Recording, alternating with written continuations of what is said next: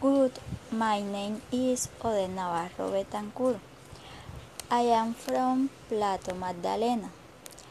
I currently live in Plato Magdalena. I am 21 years old. I study at the Corozal Normal Superior School. I live with my brother and my father. I chose this career because I would like to have children and think of their future of their learning to improve every day.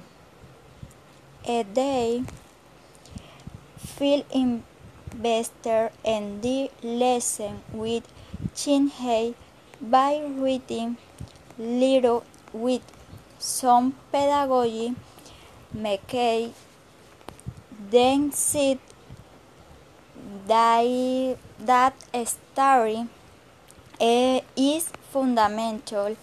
Piece for us people since with this pace we can we can people a bird feature